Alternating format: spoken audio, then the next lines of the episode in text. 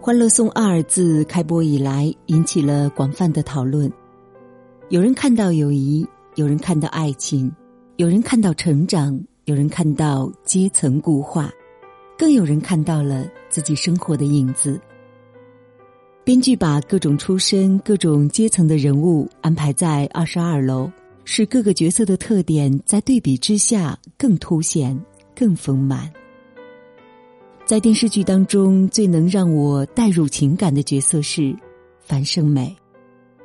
她是很多出身寒门的年轻人的真实写照，在大城市孤身打拼，受了欺负还要捧着笑脸。在工作上努力表现，在饭桌上拼酒，受了委屈也只能是一个人哭着咽下。三十岁的困局人生，最具代表性的就是樊胜美，一个人在奋斗，家庭呢也靠不住，工作多年依然是一穷二白，每天都在为一点小钱操心。和其他四个女孩子相比。她的人生设定简直可以说是地狱模式。他聪明、漂亮、善良、仗义，会处理人际关系，能力也不错。但重男轻女的家庭和败家哥哥，就像压在他身上的乌龟壳，拖着在大城市刚刚起步的他寸步难行。好不容易遇到一个王百川，可是他的母亲又冲出来横加阻拦。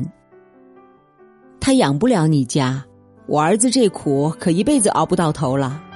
只要你能放过他，什么都好说。以前我们接受的教育总是告诉我们，苦难是一笔财富，穷人的孩子早当家。虽然我们很穷，但是我们有爱，他们富。但是他们不一定拥有快乐。其实呢，富人的快乐你根本想象不到。你心情不好，只能约几个朋友在大排档喝得烂醉如泥。你说这才是人生。但是假如梁朝伟心情不好，会临时去机场，随便赶上哪班就搭上哪班机，可以飞到伦敦，独自蹲在广场上喂下鸽子。不发抑郁，当晚再飞回香港，就当什么事儿也没发生一样。那个穷人的小孩和富人的小孩变形的破节目，后来我们只听说，身为穷人的小孩因病不治死掉了。那些跟着台本表演、辱骂父母、抽烟喝酒、打砸摄像机的富人小孩，节目播出之后圈粉无数。有的成为网红，有的进军娱乐圈。如果家庭富有、条件好的话，即使家教不那么好，年少时叛逆做过一些冲动的事情，待到心性稳定下来，也依然随时都可以开始新的生活。而家庭教养差且贫穷，基本上就决定了这个人永无翻身之日。不仅年轻的时候差。如果日后不上进，也很难有转机。如果你说富人的小孩父母忙，没有时间管，那穷人的孩子成为留守儿童，也不见得就强哦。同样的缺乏关爱，缺乏安全感，有了物质上的富足，至少也比精神物质双输要好一点。因为物质富足。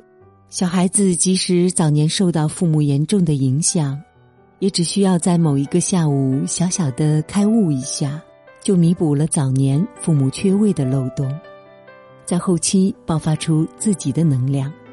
如果非得说穷养能养出什么样优秀的品质，可能就只是他们将更有可能拥有强大的在贫穷之中默默忍受的能力。穷养孩子会让父母爱孩子的方式受到限制，如果处理不当，孩子感受到的爱会比生长在更好的环境里的孩子少，这对美好品质的形成是不利的。比如，你小学的时候喜欢跳舞，被学校选中参加了舞蹈队，可是因为演出服要花钱，妈妈觉得浪费，所以退出了。你不敢说真实的原因，就说自己怕耽误学习。妈妈也没有说，她还是支持你做其他喜欢的事情，比如书法。比如初中的时候，英语老师觉得你英语不错，很有潜力，叫上几个孩子单独培养口语以及应试教育以外的能力。老师没说收钱。只是其他家长都觉得老师太辛苦了，主动付了学费。妈妈说家里没什么钱，就别去了。但是妈妈没有说你英文很棒哦，她觉得很骄傲。再比如大学的时候，寒暑假、五一、国庆临近的时候，室友的父母都打电话嘱咐他们早点订票，早点回家。可是你接到的电话永远都是。假期就别回来了，浪费钱。妈妈也没有说，其实她也是挺想你的。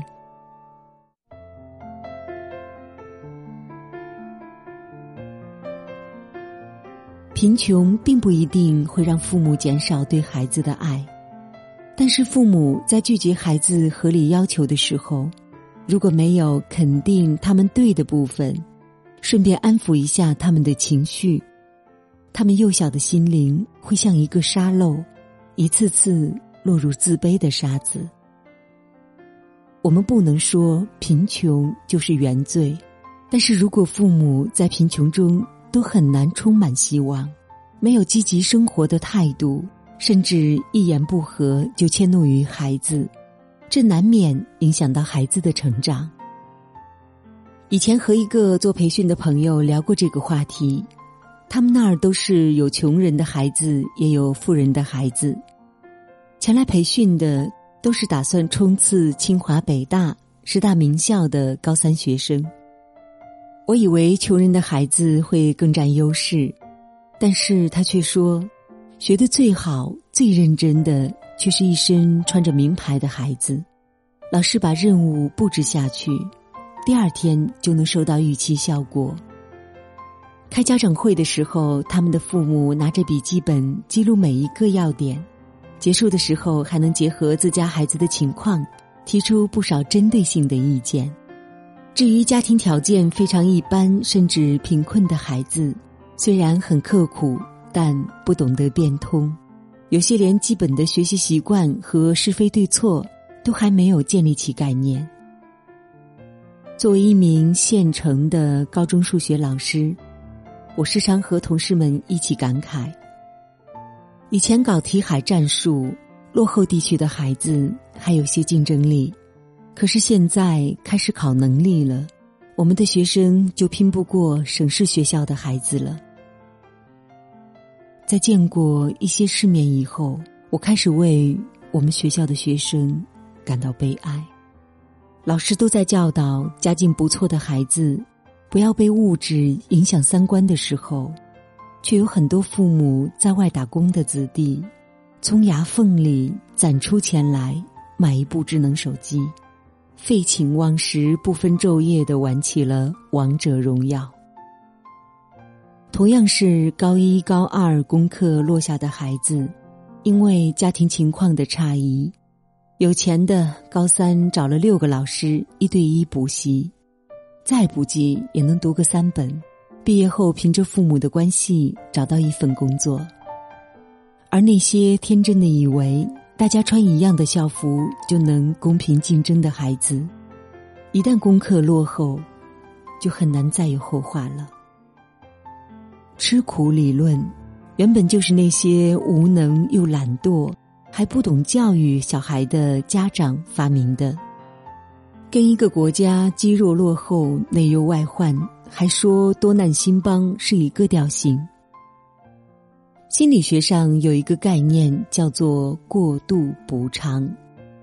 人由于生活中早期的缺失，有概率会对钱、事业、成功、关爱形成一种执念。穷养的孩子一生都在挣扎，只有足够清醒的。才能活成樊胜美。长相、出身、家境，我们都没有办法选择。我们认清现实，知道和别人无法逾越的差距，并不是为了自怨自艾。当你随时可以放弃，并且不觉得坚持是一种责任的时候，你接受了自己哪怕是废物的事实，而生活的一切都成了奖励。我们在起跑线上已经输了，在人生的上半场也拼杀得气喘吁吁。但我们不能轻易的说“我认了”，而是要攥紧命运的手掌，加倍努力，去实现人生更多的可能性。要脱贫，不要夸穷。古往今来的社会一直都有极少的永不言弃的寒门子弟出人头地，为什么不能算上你呢？借我十年，借我亡命天涯的勇敢，借我说得出口的淡淡誓